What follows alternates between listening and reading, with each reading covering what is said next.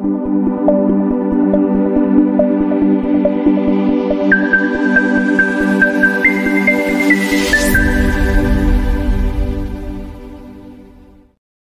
buenos días traders, les habla Gabriela, bienvenidos a una nueva transmisión de premercado americano. El día de hoy Lunes 24 de julio ya son las 8.30 de la mañana en Nueva York, 8.30 en Santiago, 2.30 en Madrid y partimos esta nueva semana de trading, una nueva semana de trading en donde vamos a estar súper enfocados en el calendario económico y también en reportes de ganancias trimestrales. De hecho, yo les había mencionado el día viernes de la semana pasada que para esta semana se esperaba una gran cantidad de contenido eh, económico que se iba a entregar partiendo por decisiones de política monetaria. Esta semana tenemos tres decisiones de política monetaria, la Reserva Federal de Estados Unidos, el Banco Central Europeo y el Banco de Japón, además de grandes empresas que nos van a estar entregando sus reportes de ganancias trimestrales como Meta, como Alphabet y también Microsoft. Por ende, las tecnológicas se están preparando para esta semana que debería ser una semana de alto impacto y deberíamos tener una gran cantidad de movimiento dentro de los principales activos. Ahora, hoy día lunes,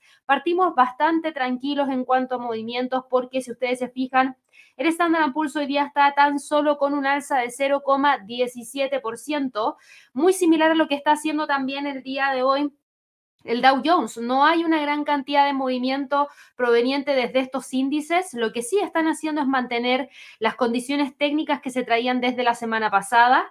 Eh, pero no tenemos mucho, mucho movimiento y de hecho eso tiene que ver con el hecho de que gran parte del mercado se está preparando para todo lo que vamos a conocer a partir del día martes. Ahora, en cuanto a las criptos, si ustedes se fijan, la sensación de menor apetito al riesgo está completamente presente dentro del mercado. Hoy día el Bitcoin cae casi un 3%, Ripple cae 6,19% y es muy distinta la configuración que está ocurriendo hoy día que la que teníamos durante el viernes de la semana pasada, en donde teníamos un mercado que estaba intentando intentando mantener ciertos niveles para ver si es que lograba dar la vuelta y continuar con los movimientos alcistas. Eso no es lo que está pasando el día de hoy, por el contrario, lo que estamos viendo son movimientos importantes hacia la baja. En cuanto a las divisas, hoy día tenemos a la libre esterlina que continúa con caídas frente al dólar, a pesar de que no hemos tenido muchos cambios provenientes desde Estados Unidos, no hemos tenido mucha variación proveniente desde las fluctuaciones por parte del dólar, sí hemos visto que la presión bajista continúa, no solamente para la libra, sino que el euro dólar también también está presentando caídas importantes durante la jornada de trading del día de hoy. Y en cuanto a las materias primas, vemos a un petróleo que continúa empujando al alza, que está en búsqueda de esos 78 dólares por barril, que ya se aproxima hacia niveles que no se veían hace un tiempo atrás, porque los 80 dólares por barril recién estábamos operando en torno a esos niveles durante el mes de abril de este año. Y claro, estuvimos durante bastante tiempo operando entre los 80, los 82. Y sí, todavía nos queda camino por recorrer para llegar a ese nivel, pero cada vez se ve más cercano. En cuanto al oro, como hay tanta sensación de incertidumbre dentro del mercado, bueno, el oro, si bien dejó este canal alcista durante la semana pasada, lo que no permitió fue la ruptura del nivel de soporte en torno a los 1960. Por ende, el precio desde ahí está tratando de darle la vuelta para ir a buscar esos 1980. Si se fijan, hay bastante de qué comentar el día de hoy. Tenemos muchas noticias provenientes desde los diferentes sectores porque hay movimientos importantes en cuanto a reportes de ganancias trimestrales, en cuanto a noticias provenientes desde acciones individuales. Tenemos noticias para AMC, para Tesla, para Domino's Pizza, para Mattel, para American Express, para UPS, para Shopify y para Chevron, que son las destacadas del día de hoy en cuanto a movimiento de premercado. Así que de todo eso vamos a estar hablando durante esta jornada para todas aquellas personas que se están uniendo recién. Los quiero invitar a que se suscriban a nuestro canal si todavía no lo han hecho. Recuerden darle clic a la campanita de notificaciones para que así cuando hagamos algún live les llegue la notificación o cuando subamos algún video también les llegue la notificación. Recuerden que este día miércoles nosotros vamos a estar siguiendo en vivo y en directo la publicación de la decisión de tasas de interés de parte del FOMC, de la Reserva Federal de Estados Unidos. Por ende, no se lo pierdan, prendan esa campanita para que así cuando partamos les llegue esa notificación. Y recuerden que aquellas personas que están suscritas al canal pueden acceder a nuestro nuestro chat en vivo y de esa manera pueden hacernos llegar consultas y pueden hablar también con la audiencia que está conectada en este momento. Así que espero ahí que puedan ser parte de esta comunidad que tenemos acá en el canal de YouTube. También les quiero recordar que esta semana nosotros tenemos lo siguiente, tenemos, eh, acá está en webinar, se me había olvidado dónde estaba, pero tenemos el webinar de, de, Wall Street, rally o desplome, no se olviden por favor, ahí va a estar destacado dentro del el chat para que ustedes puedan participar. Tenemos ese webinar el día miércoles 26 de julio. Sí, aquí aparece a las 2 de la tarde, pero no va a ser a las 2 de la tarde. Ya lo vamos a modificar pronto y de hecho seguramente a todas aquellas personas que se registren les va a llegar un correo con la modificación. ¿Por qué?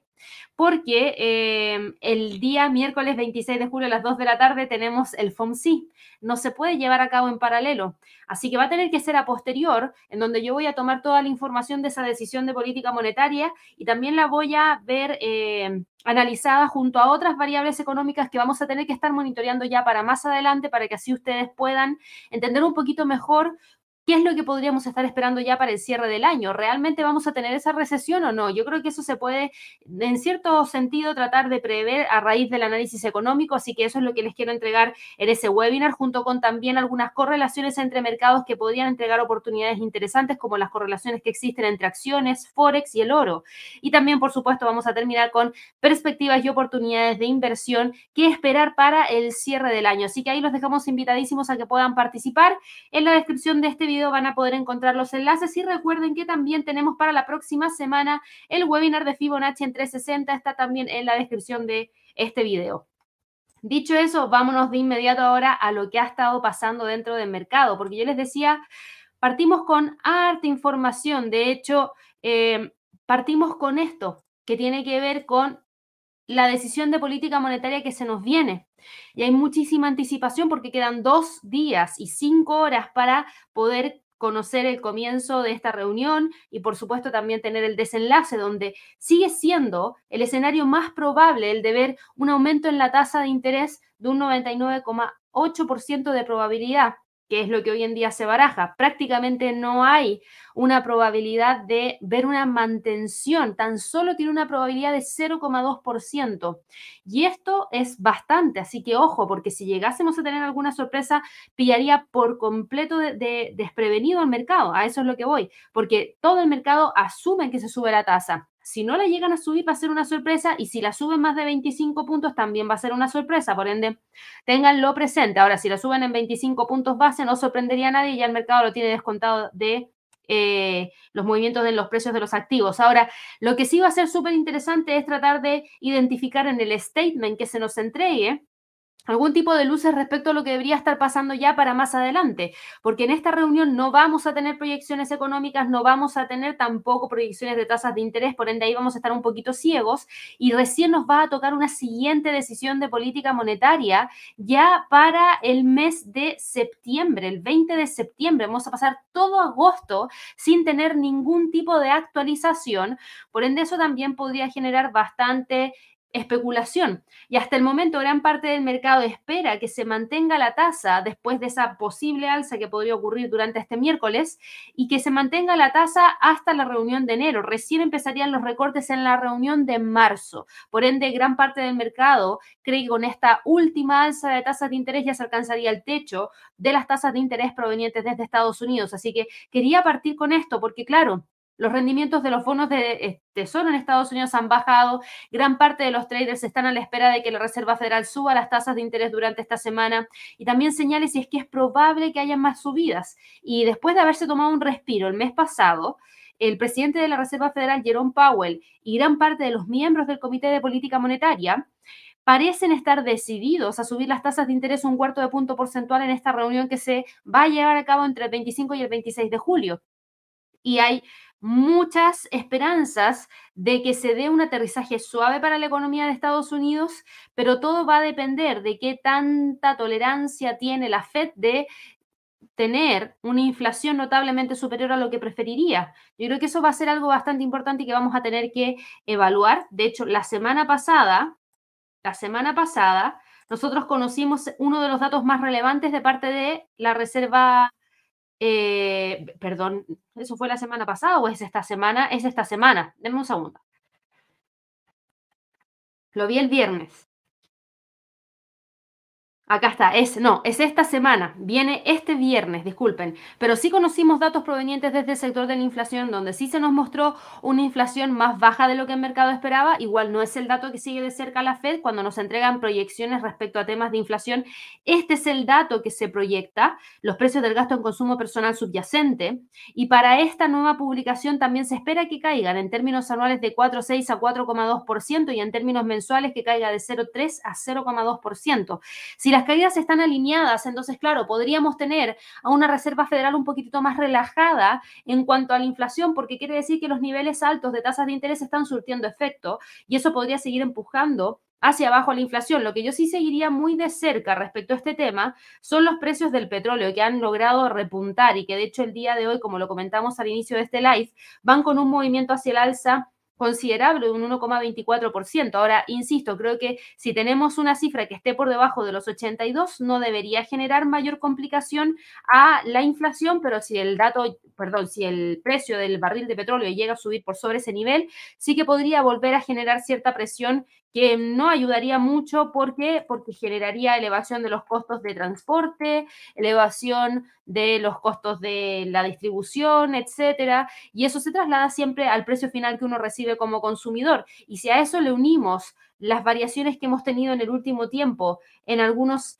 en algunas materias primas, como por ejemplo el trigo que ha vuelto a repuntar, también podríamos sentir cierta presión. Ahora también es cierto que los niveles, por ejemplo, del precio del trigo no están ni comparados a los niveles que se tenían durante, por ejemplo, octubre del 2022, que estaba en torno a los 918. Por ende, sí, es comparable, pero no es exactamente el mismo nivel y todavía están muy por debajo de lo que se habían tenido en su momento y que fue lo que terminó generando este aumento en la inflación que era más estructural que cualquier otra cosa. Ahora, también hemos eh, conocido que eh, hay mucha especulación respecto a este tema, pero que el mercado no lo está viendo reflejado el día de hoy, porque, insisto, no es lo único. De hecho, hoy día tenemos datos provenientes desde Estados Unidos que tienen relación al PMI de servicios a las 9.45 hora de Nueva York.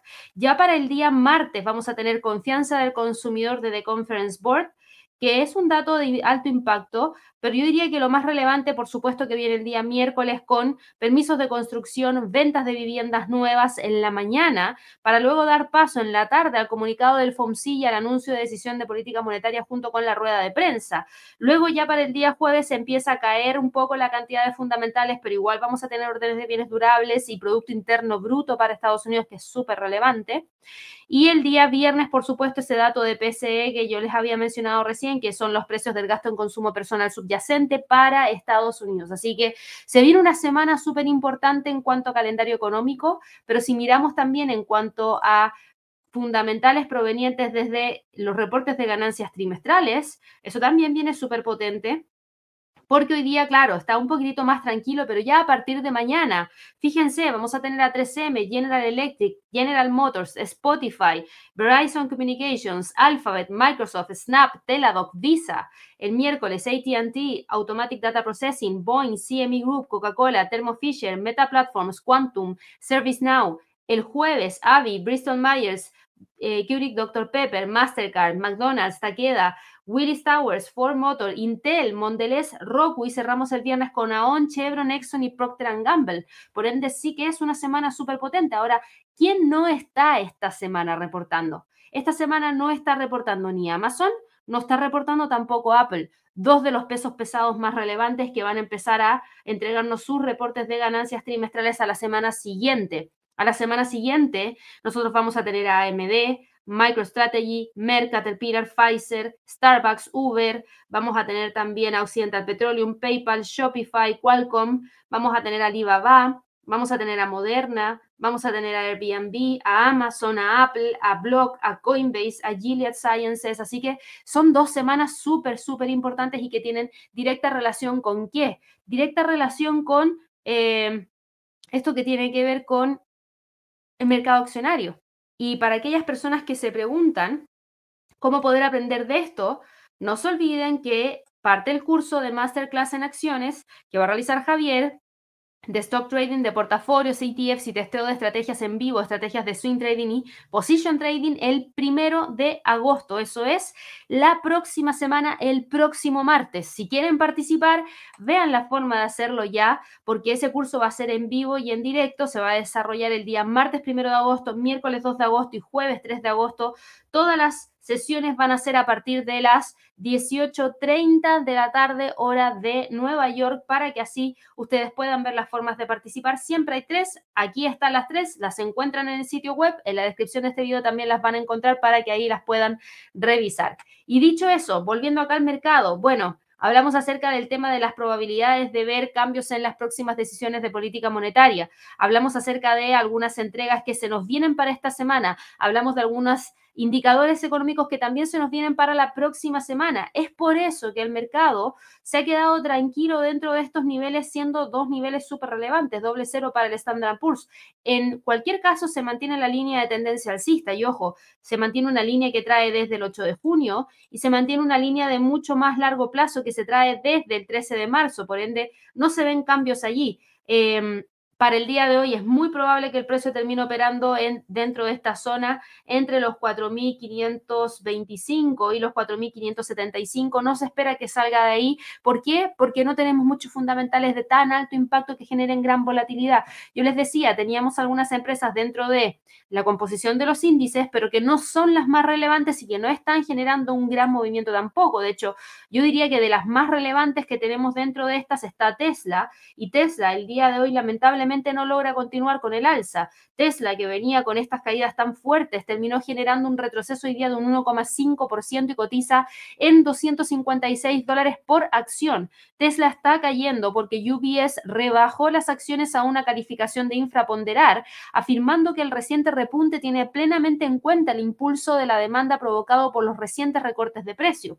Por ende, claro, este movimiento hacia el alza necesita un respiro y esta ruptura que tuvimos acá fue un falso rompimiento. Por ende, la tendencia bajista de largo plazo para Tesla se mantiene y aquellas personas que estaban evaluando continuidades del alza, yo les diría presten un poquito de atención, porque en este momento se ve que el precio incluso podría tratar de ir a buscar los 2.43 si es que recibe nuevas rebajas desde otras entidades. Así que mucho ojo con ese nivel de soporte. Aquí tenemos uno de los pesos pesados que lamentablemente hoy día no están teniendo un buen comportamiento y que está arrastrando en cierto grado al resto de los índices, pero no ha sido todo tan negativo. Vamos a ir a revisar acá AMC Entertainment. Yo sé que algunos de ustedes la revisan y ojo que vamos a tener reportes de ganancias trimestrales ya para la próxima semana. AMC Entertainment hoy día, después de haber cerrado en 4,40, ¿saben dónde cotiza? En 5,91, sube un 34%, de hecho, más de un 34%, y rápidamente vuelve a quedar acá, muy cerquita de los 6,10. Por ende, acá vamos a remover los dibujos que teníamos puestos dentro del gráfico. Esta línea de tendencia bajista que está acá se quebró el precio está ahora intentando buscar las próximas líneas. Y acá tenemos una, que es esta de acá. Vamos a dejar marcada ahí.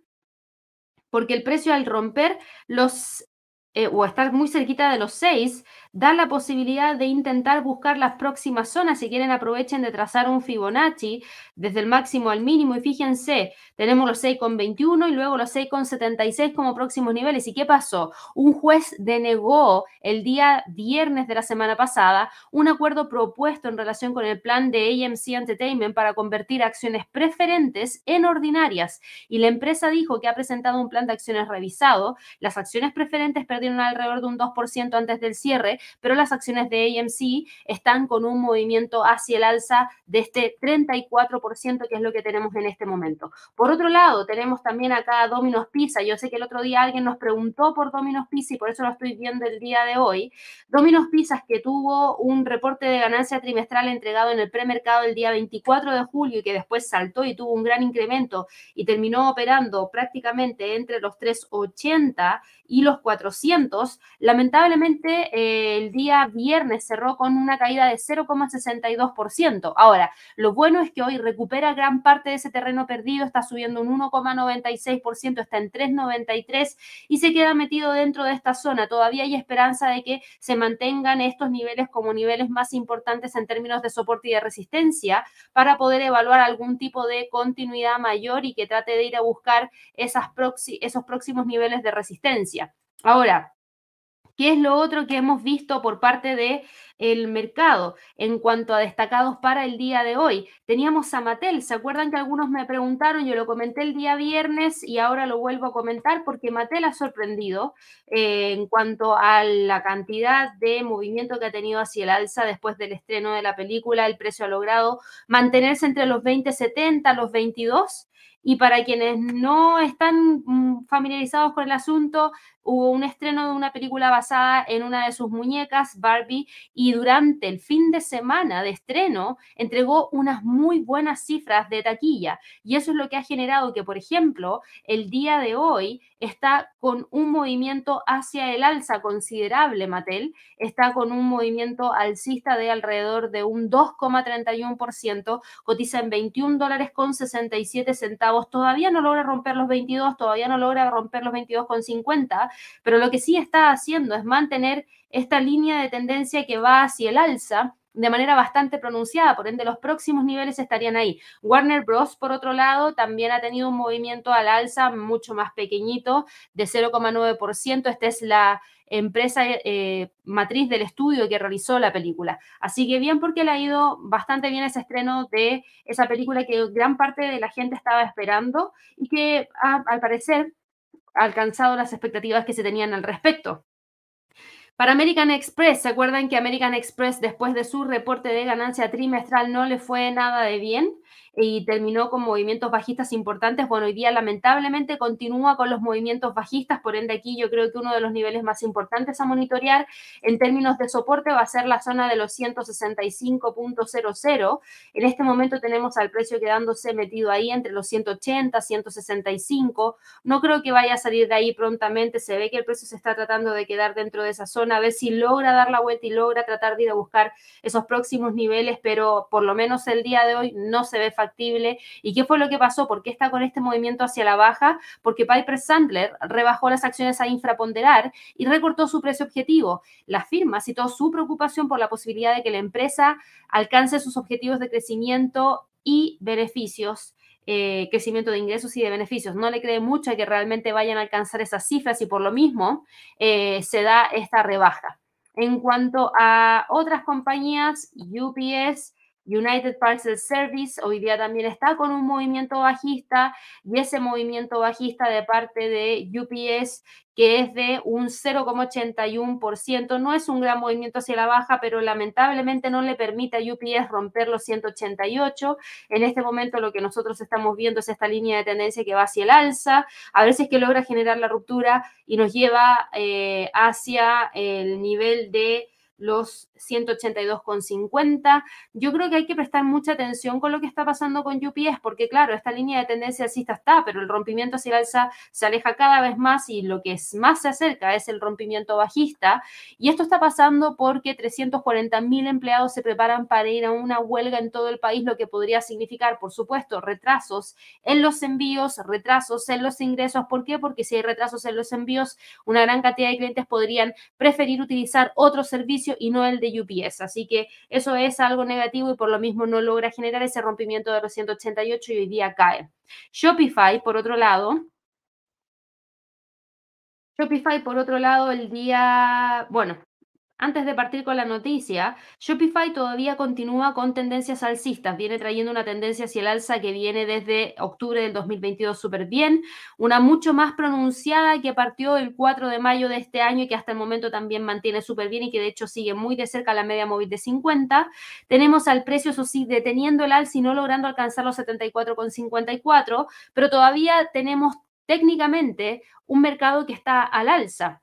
Shopify hoy día está con un movimiento alcista. No estamos viendo caídas y eso se agradece, porque eso quiere decir que el precio vuelve a retomar la senda y podría tratar de ir a buscar la ruptura de esta línea de tendencia bajista de más corto plazo. Yo bajé ahora un gráfico de una hora Miren esto, esta línea de tendencia bajista se rompería si el precio llega hoy día, por ejemplo, a los 67,25. No es tan lejano del precio actual del mercado. Ahora actualmente está cotizando en 66,85 tras esta alza de un 1,95%. Por ende, yo diría que vale la pena considerarla. ¿Por qué? Porque podría darnos una señal de continuidad de la salsa si es que se logra quebrar. Y la razón por la cual hoy día Shopify está con este movimiento hacia el alza es porque Moffett Nathanson elevó las acciones a una calificación de outperform diciendo que el negocio empresarial de Shopify se está acercando a un punto de inflexión. Así que eso fue lo que le entregó la razón para poder entregar esta modificación a la calificación que tenían y por eso la acción hoy día está con el movimiento hacia el alza. Por último, dentro de las destacadas hoy día teníamos a Chevron y las acciones de Chevron hoy día van al alza. Yo sé que algunos de ustedes han estado siguiendo muy de cerca a estas acciones que venían muy laterales y de hecho hemos visto que han logrado llegar hacia la parte superior bastante rápido gracias a los precios del petróleo que se han ido elevando y que eso también ayuda a que existan mayores perspectivas de ingresos para más adelante. Ahora, hoy día Chevron sube 0,88%, cotiza en 160.09 dólares por acción. Yo tengo puesta acá una resistencia en 160,50, por ende técnicamente todavía no rompe la zona, pero podría tratar de generarlo para el resto de la jornada si es que logra mantener ese impulso alcista. Y las acciones de Chevron hoy día están subiendo porque Eimer Bonner, una veterana de la compañía, es quien se va a convertir en la próxima directora financiera durante el próximo año. Y esta información se dio a conocer el día de ayer por la noche, en donde la empresa presentó los resultados preliminares del segundo trimestre y según Chevron obtuvo unos beneficios ajustados de 3.08 dólares por acción, superando las estimaciones de los analistas. Así que eso fue algo bastante interesante también que se dio a conocer y que entregó este movimiento mayor hacia el alza. Así que eso es lo que ha estado pasando en los mercados en términos generales. Hablamos acerca de AMC, hablamos acerca de Dominos, hablamos de Mattel, que fueron las más destacadas. Ahora, para el resto de, las, de la semana, recuerden que el acontecimiento central es la reunión de política monetaria de la FED, en la que se espera que el Banco Central suba las tasas de interés en 25 puntos base durante el día miércoles, según las probabilidades que vimos a través de la herramienta del Chicago Mercantile Exchange. Y también vamos a tener a Meta Platforms, a Microsoft, y Alphabet que van a presentar sus resultados esta semana y gran parte del el mercado espera que las grandes empresas indiquen el fin de la ralentización de casi un año de sus negocios en la nube. Hay que ver si realmente se da y por otro lado también hay que ver si es que hay algún tipo de repunte en el sector de publicidad digital que puede que ayude a los beneficios. Esas son las grandes preguntas que existen para estas compañías que seguro vamos a revisar mañana junto a Javier en Alerta Wall Street. Dicho eso, Después de revisar todos estos activos, los niveles para el Standard Poor's están claros. ¿Cuáles son los niveles para el Dow Jones? Por supuesto que la resistencia sigue estando en 35.300, 35.400 y el soporte lo vamos a dejar a partir de la R1 en términos mensuales que ahora se transformó en soporte. 35.098. El Nasdaq, por otro lado, fíjense cómo toca la línea de tendencia alcista y ahí se mantiene. Por ende, el nivel de soporte para el Nasdaq lo vamos a tener ahí, en los 15.400. Ese es el nivel por lo menos para el día de hoy. A ver si es que lo logra respetar y desde ahí dar la vuelta para tratar de buscar esa próxima zona en 15.574 y en extensión los 15.800. El Russell, por otro lado, sube 0,15% y opera entre los 1.950 y los 1.980. Aquí también tenemos líneas de tendencias que van hacia el alza, pero fíjense en esto, los máximos son cada vez más bajos. Aquí hay que estar atentos a ver una línea de tendencia bajista que logre quebrarse, porque hasta el momento esa línea se ha mantenido pero súper, súper bien. De hecho, déjenme dibujarla con la herramienta de imán. Ahí está. Miren cómo se ha respetado. Por ende, si el precio vuelve a, vuelve a levantar, mejor dicho, eh, claro que podría tratar de generar ese rompimiento y desde ahí podría desbloquear todos esos próximos niveles que tiene hacia el alza. Hay que estar atentos para ver si esta semana ocurre. Ahora, en cuanto a la bolsa en Europa, si ustedes se fijan, la bolsa en Europa no está con ni siquiera movimientos leves hacia el alza, está bajista. Cae el Eurostock 50, cae el DAX, cae el IBEX, cae el COAC 40, cae el FTSE y el Reino Unido. Y en cuanto a estos índices, yo me voy a quedar primero con el Eurostock 50, porque la caída del día de hoy de 0,59% sí debería importarnos, perdón, pero no es lo más relevante. Si ustedes se fijan, el precio se ha quedado metido aquí, dentro de esa zona, entre el pivote que está en 4.350 y la resistencia que está en 4.415. No veo que vaya a salir de ahí prontamente. Ahora, ¿qué es lo que ha pasado para la bolsa en Europa? Si nosotros vamos y revisamos el calendario económico, hoy día se van a dar cuenta que conocimos el índice de precio al productor de España, que cayó drásticamente a menos 8.1%. ¿Hubiese sido ideal que cayera a menos 10.2%? Sí. ¿Por qué? Porque si los precios para el productor caen y caen mucho más de lo que el mercado espera, esa caída en los precios probablemente también se traslada hacia el consumidor final, lo que hace que la presión de la inflación también disminuya. Entonces sí, fue un dato igual bueno porque cayó más de lo que había caído el mes anterior, pero podría haber sido mucho más. El PMI de manufactura de Francia preocupa, cayó de 46 a 44,5 y para quienes no lo recuerdan, estos datos vienen mostrando una caída eh, desde hace bastante tiempo, desde febrero de este año, que no logran estar por sobre el nivel de los 50. Llevamos febrero, marzo, abril, mayo, junio y ahora sería también julio.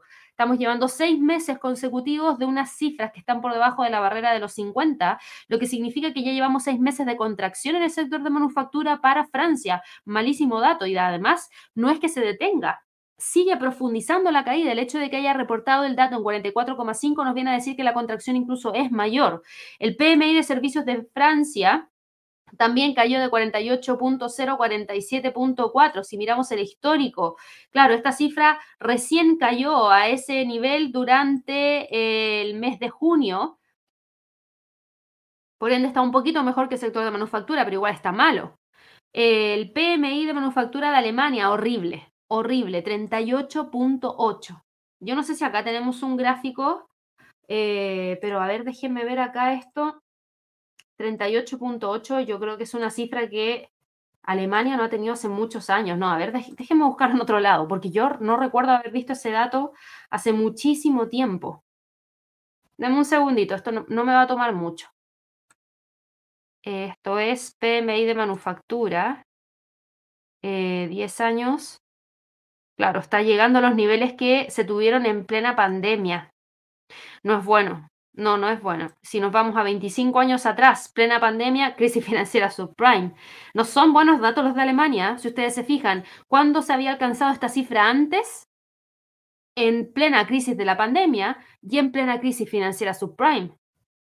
No es un buen dato para nada. Es pésimo el dato de Alemania, es horrible, de hecho horrible, horrible. La economía está súper, súper dañada y en el sector de manufactura se siente. Ahora, en el sector de los servicios no tanto. Fíjense que todavía sigue estando por sobre los 50, lo que sorprende igual, porque a diferencia del resto, aquí Alemania sigue entregándonos una cifra de expansión en el sector de servicios. Por ende, cuáles fueron los datos de, PMI de servicios de la zona euro y el PMI de manufactura. Para la zona euro la cifra cayó de 43,4 a 42,7, mal dato, y el PMI de servicios en la zona euro cayó de 52 a 51.1. Entonces, claro, aquí algunos me podrían decir, Gabriela, no está cayendo tanto porque también hay especulación de que con estos datos el Banco Central Europeo podría detener su endurecimiento de las tasas. Es correcto, es correcto.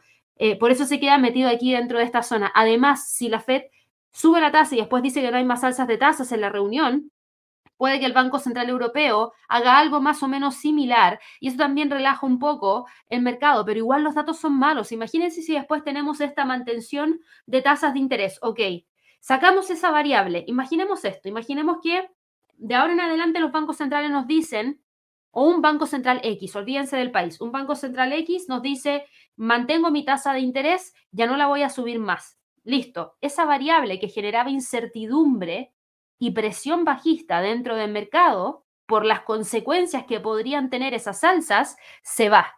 La eliminamos, la sacamos de la mesa, la tiramos para el lado, ya no está presente. Entonces nosotros ahora lo que tenemos que empezar a mirar son los datos económicos. Y si los datos económicos, por ejemplo, nos entregan buenas cifras de crecimiento, buenas cifras de eh, sector de manufactura, de servicios, de mercado laboral y la inflación se mantiene estable, bueno, el mercado debería moverse hacia el alza. Pero si se dan malos datos del sector de manufactura, más los datos de servicio, una inflación que todavía sigue siendo elevada y aumenta el desempleo, eso es pésimo por más que no esté el tema de la tasa de interés es pésimo para la economía, la economía está dañada y eso genera incertidumbre y presión bajista igual. Entonces eso es lo que vamos a tener que estar monitoreando ya para más adelante y por eso yo les decía, las variables económicas que vamos a tener que seguir para Estados Unidos van a cambiar un poquitito seguro después de la próxima decisión de política monetaria y por eso el webinar que yo voy a hacer es post esa reunión. Ahora, los niveles para hoy día, 4.415, 4.350 son los niveles más importantes que tenemos para el Eurostock 50. Para el DAX, después de toda esta batería de datos, fíjense que sigue manteniendo el DAX y esto eh, a veces desconcierta porque todavía está empujando hacia arriba, a diferencia de lo que está haciendo el Eurostock 50, siendo que la economía de Alemania no está bien. En este momento lo que está haciendo es mantener los 16.200 como uno de los niveles de resistencia más importantes y el precio se estaría quedando ahí. El IBEX de España cae 0,81% después de haber tenido el movimiento hacia el alza durante el día viernes, rápidamente retrocede, incluso la caída lo llevó hacia los mínimos en torno a los 9.400 y se quedó ahí. Para hoy día, el precio va a ver si es que logra o no cerrar por debajo de los 9.500. El CAC 40, el principal índice de Francia, está con una caída de 0,48%. Se queda por debajo de los 7.420. De continuar retrocediendo, podría llevarnos hacia los 7.375 como próximo nivel más importante. Vamos a ver si es que logra llegar o no hacia ese nivel, pero eh, hace mucho sentido que todos estos índices estén retrocediendo. Y en el caso del FTSE del Reino Unido, ¿qué pasó para el Reino Unido?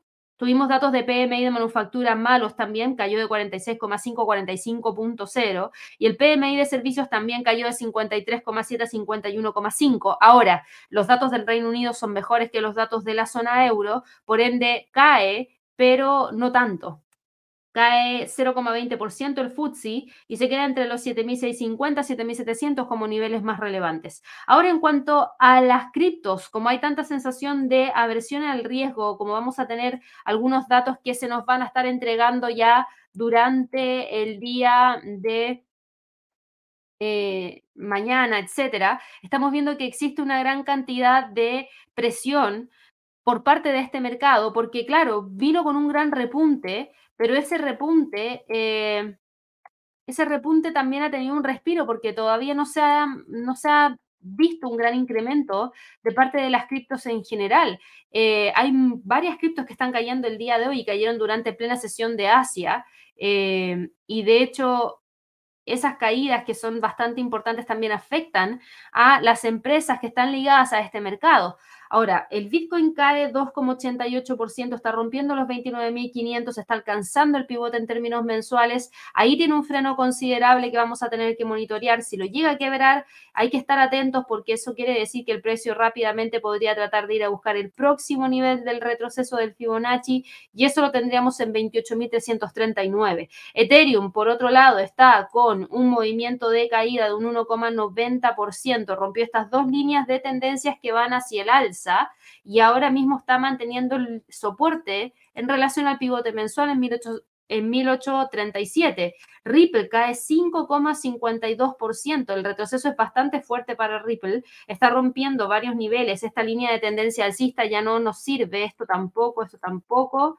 Em, estas líneas que teníamos acá abajo tampoco. Yo estoy limpiando un poco el gráfico porque quiero que tomemos un Fibonacci desde el mínimo y el máximo de esta misma vela el próximo nivel de retroceso lo tendríamos en 0,65, donde tenemos un 61.8% de Fibonacci, uno de los niveles que el precio podría haber intentado alcanzar.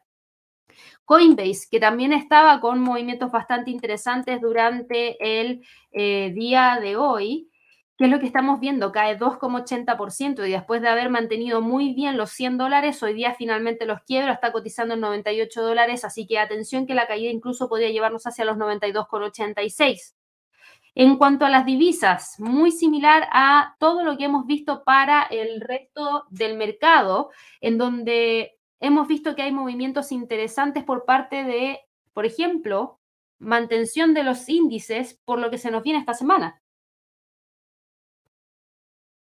Y si vamos a revisar lo que pasa con el dólar, y aquí tengo muchísimas cosas dentro del gráfico, así que por eso lo amplié, porque voy a quitar un par de cosas acá. De hecho, todos los dibujos. ¿Por qué? Porque yo creo que con el gráfico más limpio se puede apreciar de mejor manera esta línea, y déjenme quitar esto mejor, ahí sí.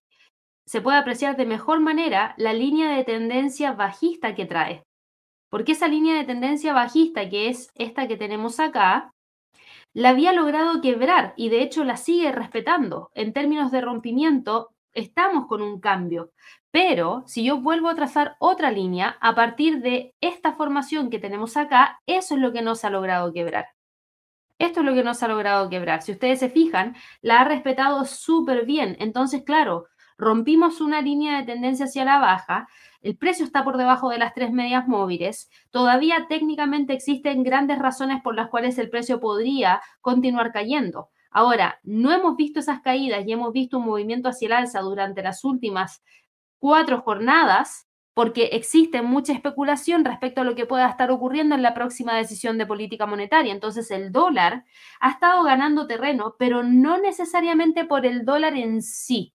Y ahí es donde yo quiero hacer un poquito de hincapié, porque estas alzas que se han visto acá son por depreciación del yen, que tiene que ver por temas puntuales del yen, son por depreciación de la libra, que tienen que ver directamente con cosas puntuales del Reino Unido, y depreciación del euro, que tienen que ver con temas puntuales de la zona euro. ¿Y a qué me refiero con eso?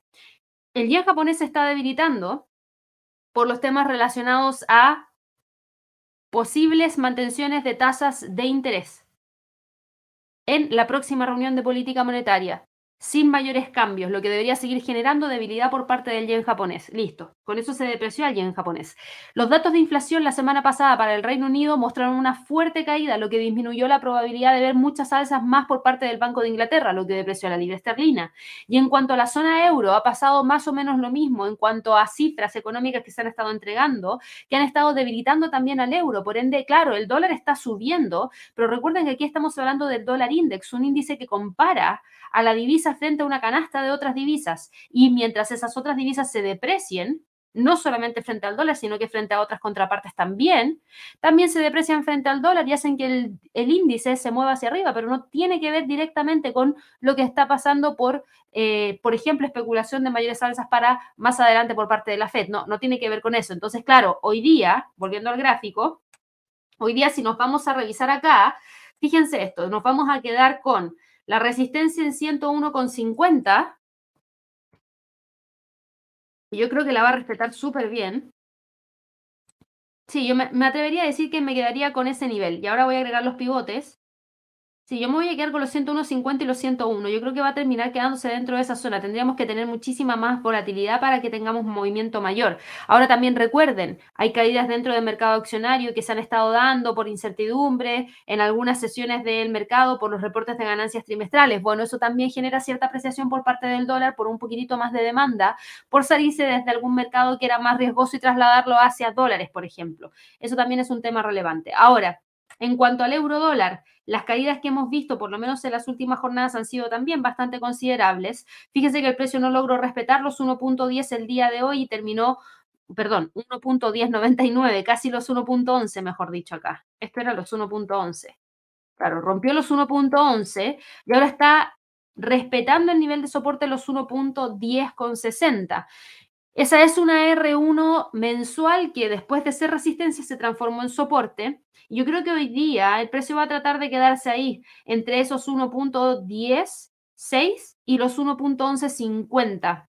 Sí, yo creo que ya este Fibonacci yo lo voy a eliminar un segundo porque no creo que sea necesario. La resistencia la traslado para acá. Esta zona me parece bastante interesante de monitorear para quienes quieran evaluar algún Fibonacci. Yo creo que ahora movería el Fibonacci hacia esto. Bueno, era lo mismo que teníamos en realidad. Así que lo vamos a dejar solamente en caso de que rompa eh, la R1, el próximo nivel estaría en 1.10 con 31. No creo que vaya a ocurrir el día de hoy. No tenemos muchos reportes de ganancias trimestrales relevantes, no tenemos muchos indicadores económicos relevantes el día de hoy. Por ende, yo creo que ya para el día de mañana sí que podríamos ver una mayor concentración de movimiento a partir de reportes y de calendario económico. Para la libra esterlina frente al dólar, Miren lo que pasa con la libra esterlina, que venía súper bien, empujando hacia arriba, tratando de buscar los 1.32 y ¡pum! una, dos, tres, cuatro, cinco, seis. Esta sería la séptima jornada consecutiva de caída para la libra frente al dólar, en donde la libra esterlina ha roto ya los 1.2850 y ha generado este movimiento hacia la baja que está cada vez desinflándose un poquito más. De hecho, si vamos a ver las formaciones de las velas, dense cuenta en lo siguiente mecha en la parte superior y en la parte inferior, mecha en la parte superior y en la parte inferior. Esto nos empieza a hablar ya de una formación de velas que no define muy bien la tendencia. Ahora, igual sigue siendo movimiento bajista. El hecho de que la vela de ahora esté quedando por debajo de los 1.2850 nos dice bastante. Y de continuar con la caída nos podría dejar en esos 1.2770 como próximo nivel relevante. El dólar frente al yen cae 0,57%. Después de la gran alza que tuvimos el día viernes de un 1,25%, no fue capaz de romper los 142 y hoy toma un respiro.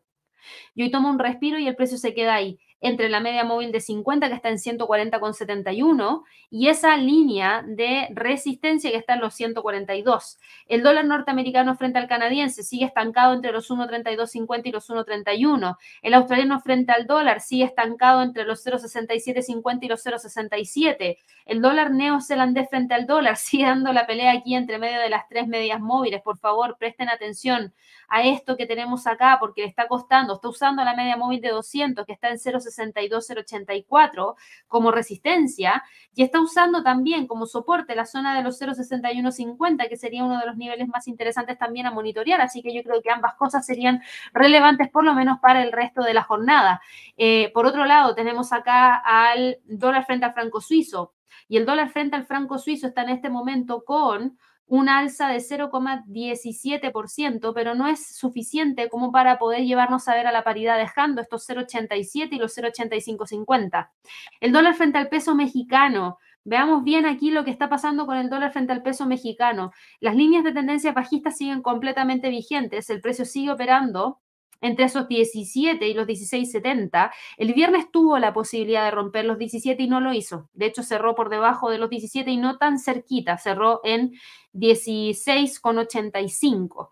Y hoy día también volvió a tener la oportunidad de romper los 17 y rápidamente retrocedió. Por ende, yo diría que los 17 se ha convertido en un nivel interesante a monitorear, que no deja que el precio despegue ni que tampoco cambie de tendencia. Para el dólar frente al peso chileno, hoy día prácticamente estamos sin movimiento, está en 825 y se está quedando ahí entre los 8.30 y los 8.20, manteniendo la línea de tendencia alcista. Atentos acá con la media móvil de 50, está aproximándose a buscar el cruce con la media móvil de 100, lo que podría entregar una señal de compra. El dólar frente al peso colombiano está con movimiento bajista, velas chiquititas, eso sí, pero todavía manteniendo la tendencia hacia la baja que podría llevarnos hacia los 3.900. En cuanto al dólar frente al sol, está hoy día con un alza de 0,43% y está en torno a los 3,60.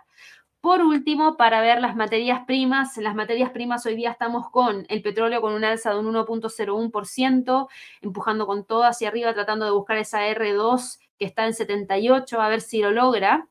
En este momento vemos al precio que está intentando, intentando quedarse ahí, a ver si logra generar el rompimiento. El petróleo ha tenido un gran movimiento hacia el alza, por lo menos durante las últimas semanas, por todo lo que ha estado ocurriendo en cuanto a las esperanzas, por ejemplo, de estímulos chinos que podrían generar esa continuidad de las alzas.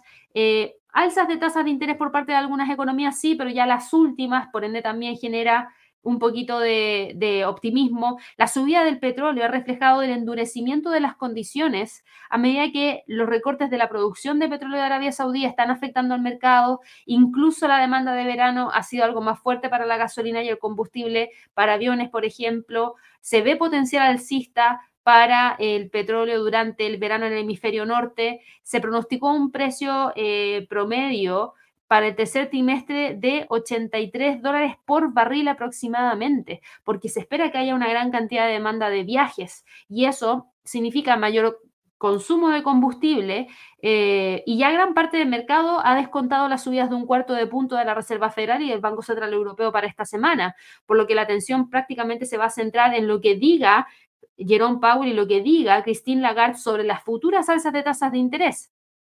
En China, por ejemplo, el planificador estatal desveló el día de hoy que hay medidas para estimular la inversión privada en algunos sectores de infraestructura y dijo que también estaría buscando reforzar el apoyo financiero a los proyectos privados. Por ende, eso podría dar también mayor dinamismo. Los participantes en el mercado esperan que China aplique medidas de estímulo específicas para poder sostener la debilitada economía que hoy en día tienen y eso probablemente impulse la demanda de petróleo en el segundo mayor consumidor del mundo. Por ende, eso es lo que está generando estos movimientos hacia el alza por parte del petróleo. El tema está en que, claro, chocó con una resistencia bastante importante en 78 y ahí se ha mantenido.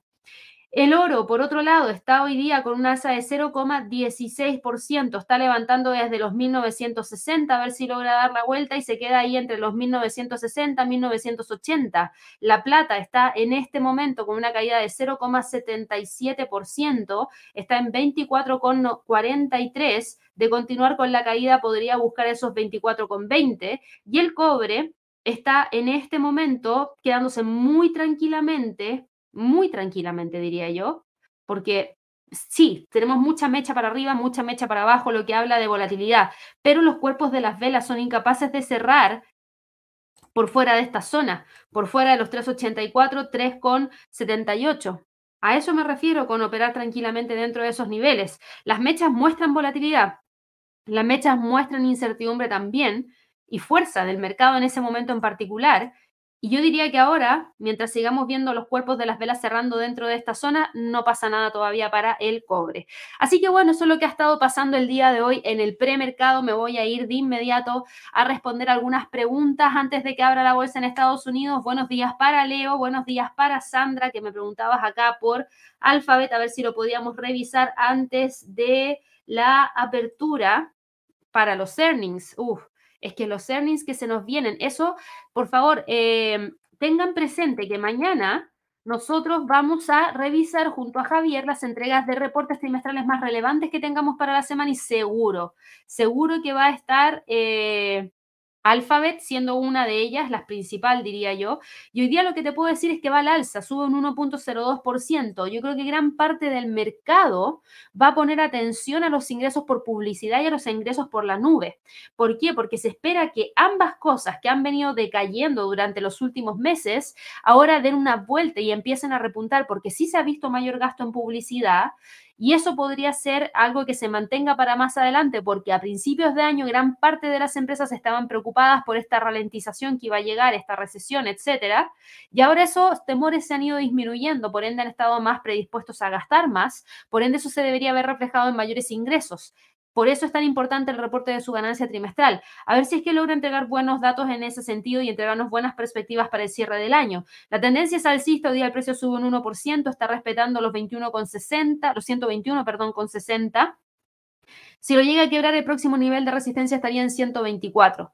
Buenos días para Pablo. Aquí nos preguntabas por Ferrari. Voy a revisar solo una, Pablo, porque tengo hartas personas ahí con preguntas para responder el día de hoy.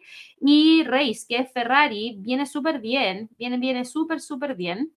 Acá tenemos, eh, teníamos una línea de tendencia alcista que se quebró. Eh, ahora, Fíjate que esta ha sido una de las compañías que ha seguido entregando buenos resultados a pesar de todo lo que ha estado pasando. Eso sí, detuvo los movimientos hacia el alza durante el día viernes con esta caída de 0,20%. Hoy continúa cayendo en el premercado retrocede 0,25%, por ende, claro, esta línea de tendencia hacia el alza ya empieza a quedar en el olvido, pero fíjate que el precio podría estar operando dentro de esta zona y no pasaría nada. ¿Por qué digo no pasaría nada? Porque no rompería esta otra línea de tendencia hacia el alza, que es una que trae desde octubre del año 2022. Y mientras mantenga esa línea de tendencia alcista, todavía tienes mucha posibilidad de que el precio pueda continuar empujando hacia arriba. Buenos días para doctora Mayra, aquí nos preguntaba por D DGRO, voy a revisar una también, eh, la vemos de inmediato, DGRO, iShares Core Dividend Growth, que ha venido súper bien con los movimientos hacia el alza. Esta no es, no es, algo que yo revise constantemente, así que dame un segundo, que aquí teníamos una pendiente bajista a las líneas de tendencia hacia la baja se quebraron hace rato y lo que prima ahora claramente son los impulsos hacia el alza que está trayendo, como por ejemplo esta línea que tienes acá. El precio está muy por sobre todos los indicadores técnicos, hace rato que rompió una resistencia en 52 y ha sido capaz de ir rompiendo varios niveles de resistencia. En cuanto a Fibonacci, déjame ver si le queda algún nivel disponible y te diría que sí, le queda el último nivel del Fibonacci en 53,51 que podría tratar de ir a buscarlo hoy día. Y te digo por qué, porque hoy día cotiza en 53,20, sube un 0,34%, eso no está tan lejos de los 53,50, por ende podría tratar de llegar hacia ese nivel. Vámonos ahora con otra pregunta. Reinaldo me dice, el VIX sigue en mínimos, ¿qué lo puede hacer subir? Uh, para que el VIX suba drásticamente, pero drásticamente, tendríamos que tener señales de mucha inestabilidad económica a nivel mundial, sobre todo por temas relacionados, por ejemplo, a crisis. Esto fue lo que pasó en la crisis de la pandemia. Esto fue lo que tuvimos en el 2018 por la guerra comercial entre China y Estados Unidos. Eh, después tuviste acá toda la incertidumbre que seguíamos teniendo en la pandemia por distintos factores, junto con también incluido lo que pasó a principios de año con el tema de Ucrania. Entonces, eso es lo que ha generado estos saltos dentro del VIX. ¿Qué tendrías que esperar que pase para que volvamos a tener esos niveles de volatilidad? Algo como lo que te acabo de mencionar. No sé si es tan factible de que ocurra, por ende me parece súper razonable que el precio del VIX siga operando entre los 16 y los 12,15. Buenos días para María, buenos días para Sonia. Me preguntabas acá por Moderna, lo vemos de inmediato a ver en qué está. Moderna cotiza el día de hoy en el premercado con un movimiento de alza de 0,25%. Está buscando el rompimiento de esos 127, 128, de hecho. Vamos a dejarlo ahí en 128. En este momento cotiza en 126,74. Está intentando nuevamente romper esta línea de tendencia bajista, Sonia, pero fíjate todo lo que le va costando a Moderna quebrar las líneas. No te puedo asegurar que lo vaya a hacer el día de hoy porque esto ya lo he intentado hacer en varias oportunidades en el pasado y siempre encuentra alguna razón por la cual detener el movimiento alcista. Así que yo diría que los 128 sería uno de los niveles más importantes a monitorear. Eh, Mauricio me dice, buen día, un frío día en Santiago de Chile. Sí, sí, es correcto, está heladito.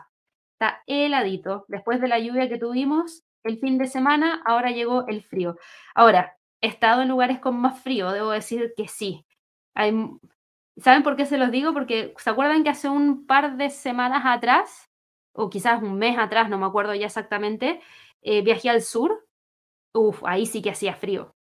Ahí sí que hacía frío. Fui a Chiloé y estaba súper helado, súper, súper helado. Eh, claro, uno se queja porque está aquí en Santiago y eh, hoy día está helado, pero no está tan helado como estaba allá. Es increíble las diferencias de temperatura que existen a lo largo de todo el país. Para quienes no han visitado Chile, Chile es súper largo y tenemos muchas diferencias de climas en todo el territorio. Y hay, bueno, eh, cuando uno se va acercando al extremo, ahí sí que hay frío. De hecho, también a principios de este año tuve la oportunidad también de, estar en, en, el extremo, extremo, extremo de Chile, literal, en el extremo, en el fin del mundo. Ahí estuve y sí que era frío, era demasiado helado. Pero bueno, sigamos acá con lo que nos interesa. Walmart, ¿en qué está Walmart el día de hoy?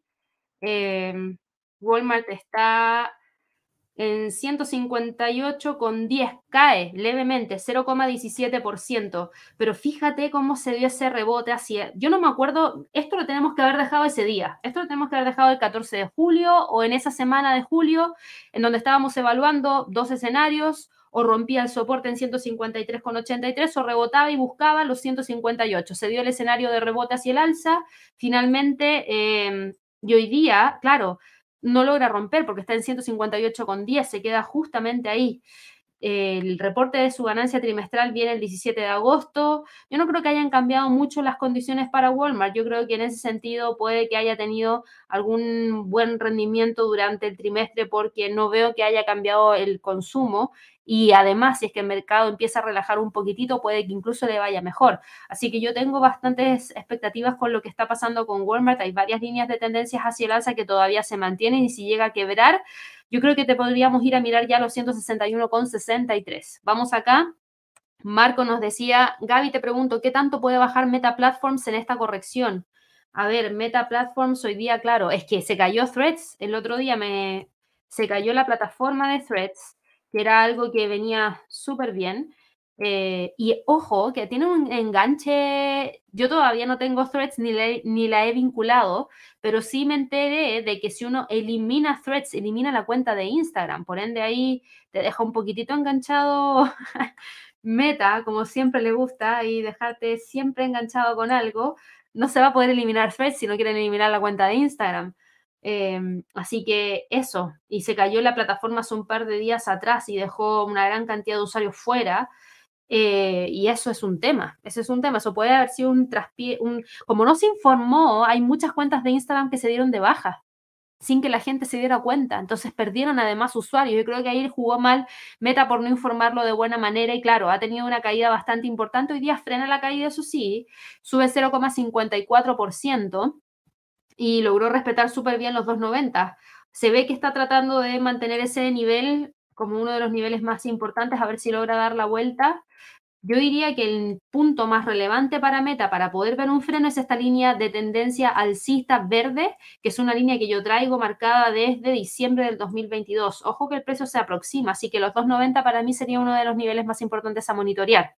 Buenos días para Mercedes, ya revisamos al australiano dólar. Buenos días para Jorge, buenos días para Marco, que me preguntabas por GLD. Eso es el SPDR Gold Trust que está a punto de abrir la bolsa en Estados Unidos y está levemente hacia el alza Sigue todavía, eso sí, por debajo de los 184. Lo que logró hacer fue detener un movimiento bajista leve que eh, traía.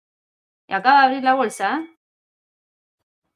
Acaba de abrir la bolsa, si se dieron cuenta. Eh, yo diría que se queda ahí entre los 180 y los 184. Fíjate que usó muy bien la media móvil de 100 como nivel de soporte. Se ve que el precio está logrando respetar esa zona. Buenos días para Verónica, ya revisamos a Tesla. Buenos días para Hernán. Buenos días para Alex, que me preguntabas por Occidental Petroleum. Lo vemos de inmediato. Occidental Petroleum está hoy día cotizando con un gap alcista, súper bien. La apertura fue con un gap alcista, sube 0,64%. Está intentando Occidental Petroleum quedar sobre la línea de tendencia hacia la baja, pero fíjate que no me convence mucho todavía el rompimiento. De que trae tendencia alcista, la trae. Eh, un segundito. Más, más o menos así es la línea de tendencia hacia el alza. Esto ya está obsoleto. Viene con fuerza, sí, pero le cuesta. Y yo diría que el nivel más importante de resistencia lo tienes en los 62. Buenos días para Hernando. Nos preguntabas aquí por Logi. ¿Cómo consideras que serán sus resultados ya que presenta earnings hoy después del cierre? Logitech. Logitech no es una de las compañías que siga constantemente. Sí uso mucho de los artículos de Logitech. Ahora, también es cierto que son tan buenos que los renuevas muy lentamente. Por eso los prefiero también Ahora, en cuanto a niveles, a ver, sus reportes de ganancias trimestrales anteriores han sido mixtos en algunos casos. Claro. Mira, en teoría deberíamos haber tenido menor demanda de renovación de, por ejemplo, computadores, notebooks, etcétera. Yo creo que eso le podría haber generado cierto daño porque no se demanda una gran cantidad de estos eh, artículos. De hecho, yo tengo un mouse que estoy usando ahora que es Logitech y que no sé, debe tener ya unos cuatro años y no lo pretendo cambiar todavía porque funciona. Entonces, creo que por ahí ha perdido un poquito el espacio de renovación. Yo creo que le está costando la ruptura de la línea de tendencia bajista de largo plazo, así que esperaría que el precio, si es que llegásemos a tener muy buenos resultados, que salta lo más hacia los 66 y ahí se detenga de lo contrario, creo que podría quedarse muy rápida, muy firmemente, mejor dicho, entre los 64 y los 62. Buenos días para Alejandro, buenos días para Edgar, que me preguntabas por ABL. Ha estado cayendo mucho estos días. ¿Crees que va al alza? ABL es Abacus, Abacus Life. Uh, no le he visto nunca esta acción. Salió la bolsa. Uh, es que está horrible la vela que tiene. Salió la bolsa en septiembre y ha caído un 42,67% en este mes.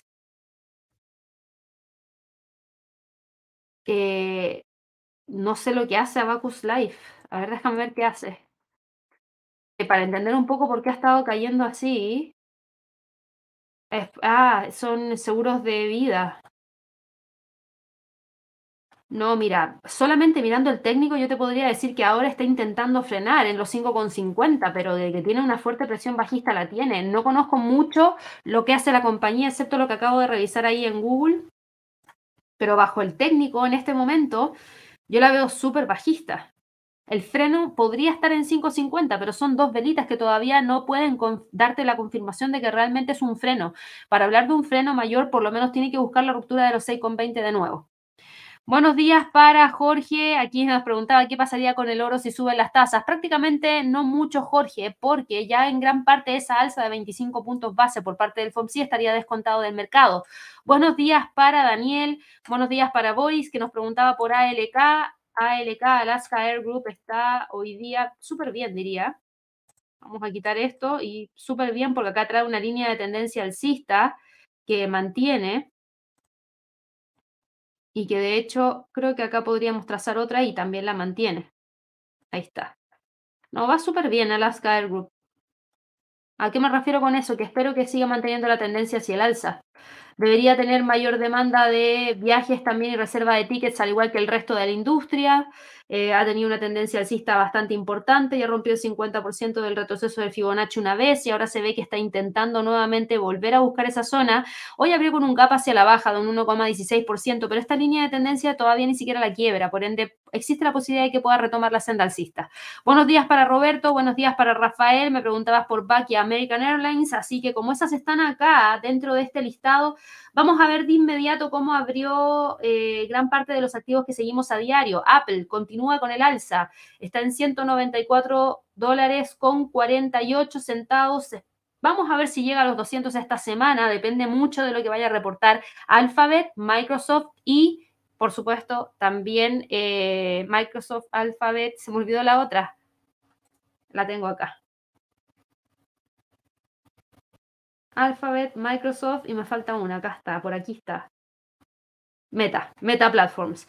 ¿Es importante? Sí. De todas maneras, del sentimiento que se pueda sacar de esas tres, Apple podría buscar los 200 le pone un pequeño freno a esta alza y busca, por ejemplo, los 182,50. Alphabet sube 2,12% el día de hoy, se posiciona sobre el pivote, muy bien, sigue dentro de esta zona, eso sí. Meta logra frenar la caída, se mantiene sobre los 2,90 y cotiza en 2,96,94. Amazon sube un 1,05%, está buscando nuevamente la resistencia en 132. Tesla continúa con la caída, un 1,35%. Ahora lo bueno del alza que ha presentado después de la apertura es que ha frenado levemente el movimiento bajista que se le dio cuando abrió. Ahora sigue cayendo, claro que sí, y a ver si es que logra cerrar sobre los 2,58. Microsoft sube 0,52% y se mantiene sobre los 3,42,76. Moderna cae 0,47%, no quiso continuar hacia los 128 Moderna. Chevron sí que logró romper los 160, a ver si logra llegar a los 162,17. ExxonMobil está hoy día con un alza de 0,56% tratando de ir a buscar esa media móvil de 50. Netflix está con una caída de un 1,94% y está buscando la ruptura de ese soporte. Ojo que el próximo nivel de soporte está en 4,11 con la media móvil de 50. American Airlines cae un 1,55% y busca los 16,83. Norwegian Norwegian se mantiene entre los 20,33 y los 21,50.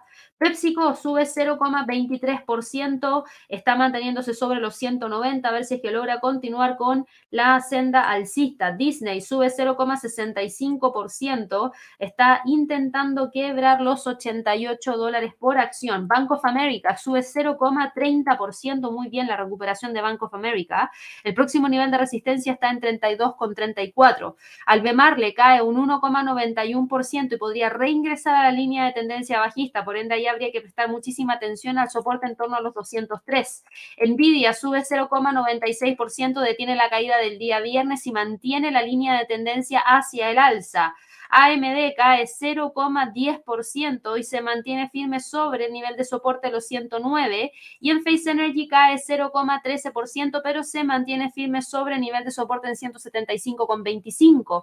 La apertura del día de hoy ha sido más alcista que bajista, por ende el Standard Poor's sube ahora más de lo que veíamos al principio de este live, sube 0,42%, el Dow Jones sube 0,31, el Nasdaq sube 0,36 y el Russell está subiendo 0,74%.